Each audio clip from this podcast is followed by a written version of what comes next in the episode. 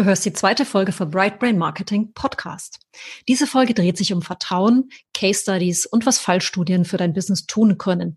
Und du lernst die neun wichtigsten Bestandteile einer wirksamen Case Study. Hör doch mal rein. Hallo, ich bin Susanne Rohr und mit diesem Podcast beginnst du dir dein Leben als Unternehmer mit sinnvollem Marketing zu erleichtern. Ich bin Spezialistin für Marketing und seit über zwei Jahrzehnten kümmere ich mich um nichts anderes als große und kleine Unternehmen beim erfolgreichen Geschäftszuwachs zu unterstützen. Hier geht's nicht um oberflächliches Marketing, blabla, und darum, wie du deine Kunden am besten abzockst, sondern dieser Podcast ist eine Kombination aus fundierten Marketingstrategien und wertschätzender, zutiefst menschlicher Kommunikation. Und wenn du das verstehst, wirst du dir dein Leben als Unternehmer viel leichter machen und die Beziehungen zu deinen Kunden viel intensiver. Wenn du dein Business weiterentwickeln möchtest und noch viel vorhast, dich verstanden, motiviert und inspiriert fühlen möchtest, dann ist dieser Podcast genau für dich gemacht. Denn du beginnst Marketing zu verstehen und dein Bewusstsein zu erweitern, was wir Menschen wollen und was du genau willst. Und wenn du das machst, wird das, was du dir für dein Geschäft vorstellst, für dich viel besser erreichbar. Ich freue mich, dass du hier bist.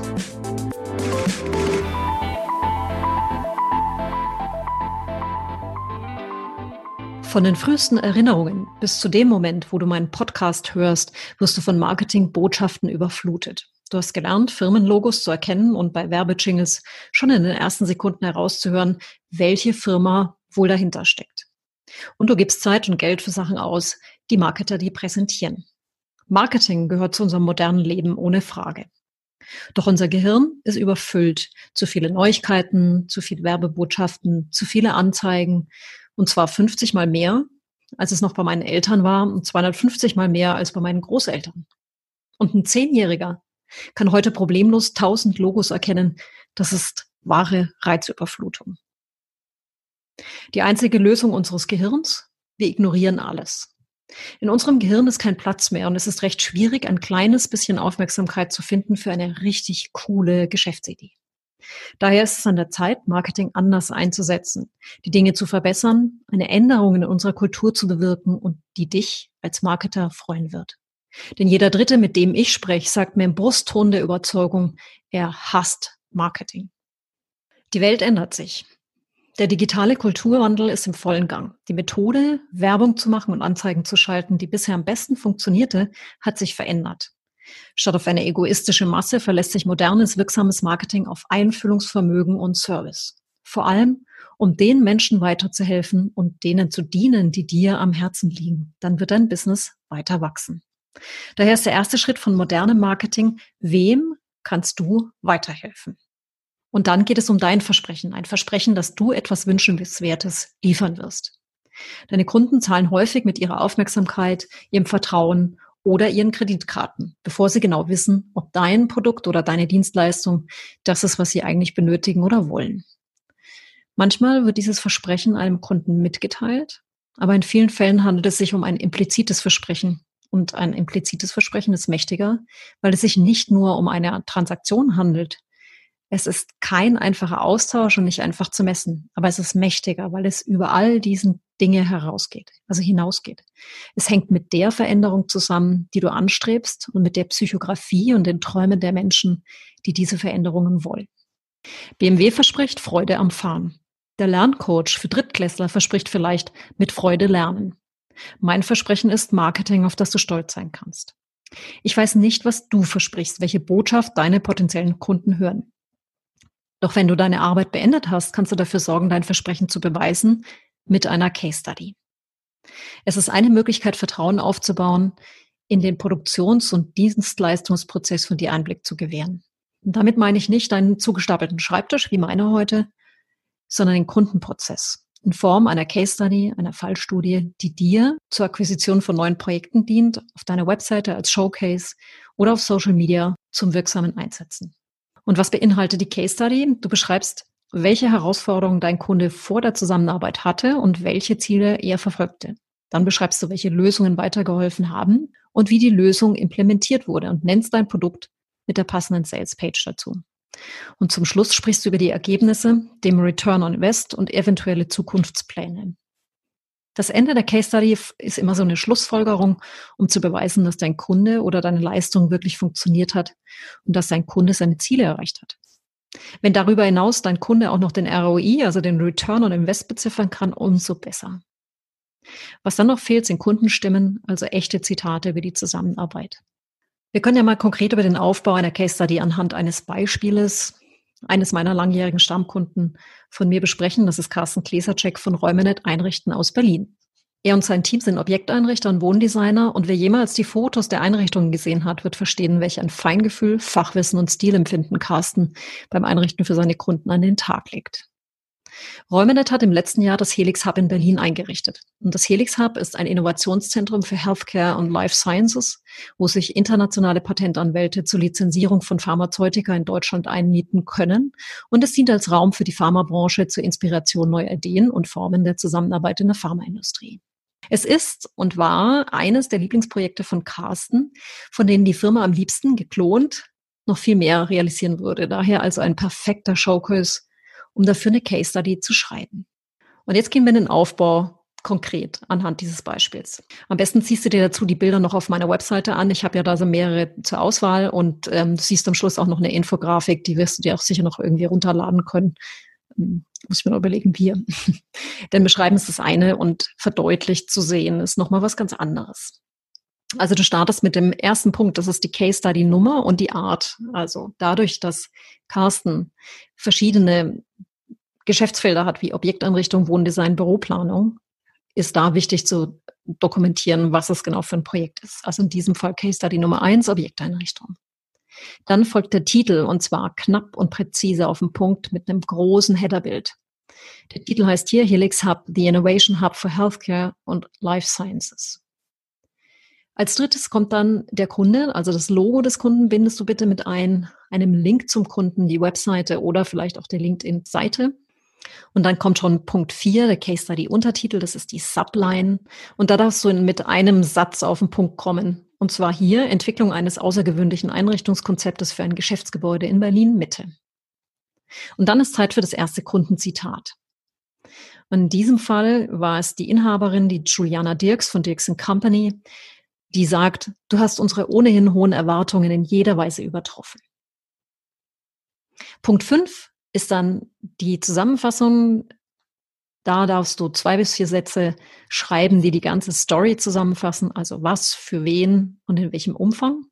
Und in diesem Fall ist es Entwicklung eines Einrichtungskonzeptes für ein Geschäftsgebäude im pulsierenden Berlin Mitte auf einer Fläche von 3300 Quadratmetern, das die Idee eines Innovationszentrums für Healthcare und Life Sciences ausdrückt und sich mit den starken Veränderungen unserer modernen Zeit permanent mitverändern wird. In diesem innovativen und hochwertigen Bürogebäude treffen sich internationale Patentanwälte zur Lizenzierung von Pharmazeutika in Deutschland und es dient als Innovation Hub für die Pharmabranche zur Inspiration neuer Ideen und Formen der Zusammenarbeit in der Pharmaindustrie. Das Helix Hub ist zudem Firmensitz der Dixon Company Rechts- und Unternehmensberatung. So, und was zur Zusammenfassung noch mit dazugehört, sind zwei bis drei Bullet Points mit Metriken, die den Erfolg des Projektes darstellen. Und in dem Fall sind das erstens hochflexible Ausstattung, agile Settings für unterschiedliche Veranstaltungen und firmenpassend, wie zum Beispiel für zehn Leute einen Raum kreieren oder eine Veranstaltung für 150 Leute planen. Der zweite Punkt ist neue Ideen für eine Kanzlei, also eine Mischung aus Hotelatmosphäre und Begegnungsstätte mit großer Offenheit, großem Coworking-Bereich, Meeting-Bereich, Outdoor-Bereich für Events und Arbeiten im Grünen. Und der dritte Bullet Point ist, nach zwölf Monaten ist das Helix Hub zu 100 Prozent ausgelastet. Und das spricht für die große Begeisterung des innovativen Einrichtungskonzeptes. Der sechste Punkt deiner Case Study sind die Herausforderungen. Da darfst du zwei bis drei kurze Abschnitte nennen, wo der Kunde vor der Zusammenarbeit war, vor welchen Herausforderungen er stand und oder welche Ziele er zu erreichen versuchte und am besten in dem Fall natürlich, wo es um sehr bildhafte Darstellung geht, einem Vorher- und Nachher-Foto. Und wir haben dazu geschrieben, am Anfang stand der Wunsch, eine Denkfabrik für das Gesundheitswesen zu schaffen. Im Herzen Berlins ist daraus das Helix Hub entstanden. Auf 3300 Quadratmeter ist der Veranstaltungsort, Bürogebäude und Kooperationsraum, wo sich Gleichgesinnte aus Healthcare und Life Sciences treffen und vernetzen. Die Herausforderung war, die innovativen Ideen und den hohen Anspruch an das Helix Hub auch wirklich umsetzen zu können. Und dann kommen wir zu Punkt 7, den Lösungen. Da dreht sich alles darum, wie dein Produkt oder deine Leistung weitergeholfen hat. In dem Fall steht, gemeinsam mit Carsten Klesercheck von Räume einrichten wurde ein Leitfaden der Wünsche der Dirksen Company entwickelt. Grundlage dazu war die Unternehmensphilosophie. Und daraus ergaben sich folgende Wünsche. Eine Begegnungsfläche, die es zulässt, dass man sich trifft, die gemeinsame Kommunikation und Essen zulässt. Wunsch nach einem Coworking Space, der sich permanent verändern darf. Integration einer voll funktionsfähigen Küche für großes Catering, aber auch eine Fläche schaffen, an der eine große Kaffeemaschine Platz findet. Eine Fläche mit Wohnzimmeratmosphäre schaffen inklusive Bibliothek. Ein Vortragsraum für 150 Personen.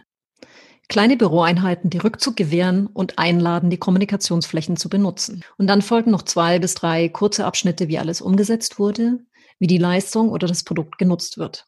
Und hier war wichtig, Trotz Einzelbüros wurde dennoch die Möglichkeit der Kommunikation und Sichtbarkeit geschaffen, ohne einander zu stören.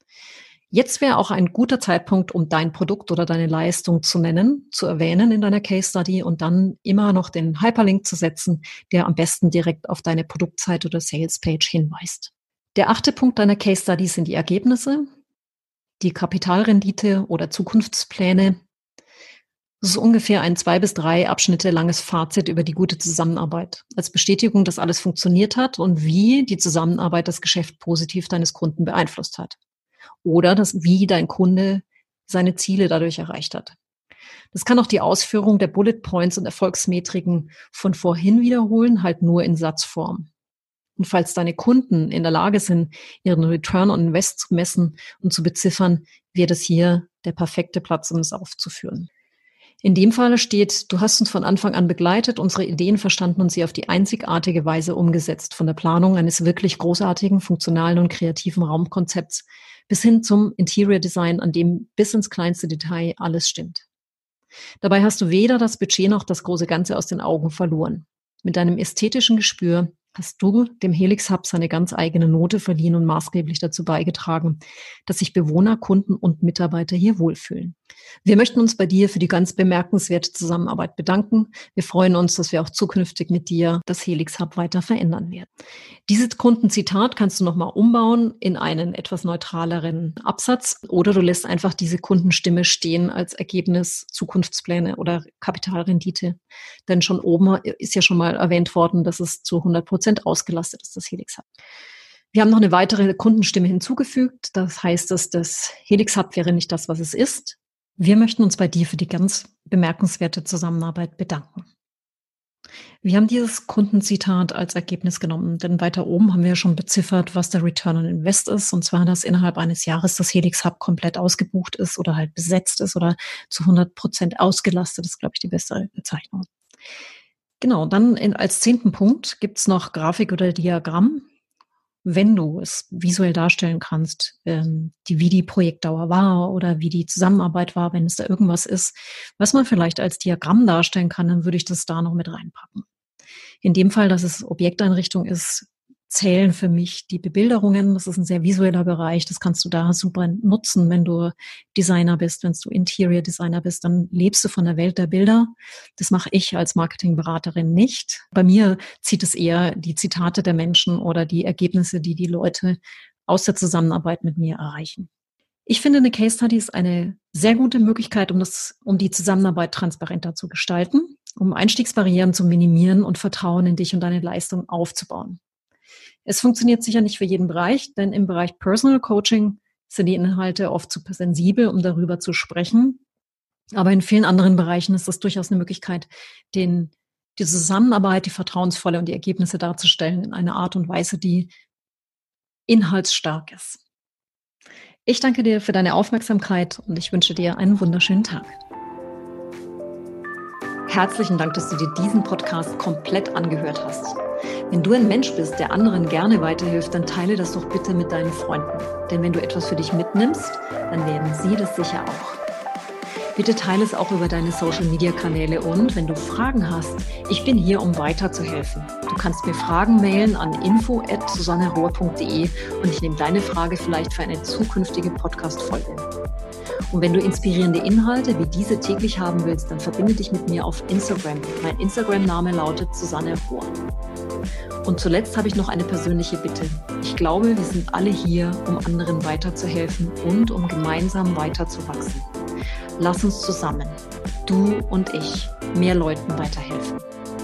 Bitte hinterlasse deine Review auf iTunes. Dafür bin ich dir zutiefst dankbar. Und mit deiner Unterstützung können wir zusammen noch mehr Marketing verbessern und Unternehmerleben erleichtern. Vielen Dank fürs Zuhören.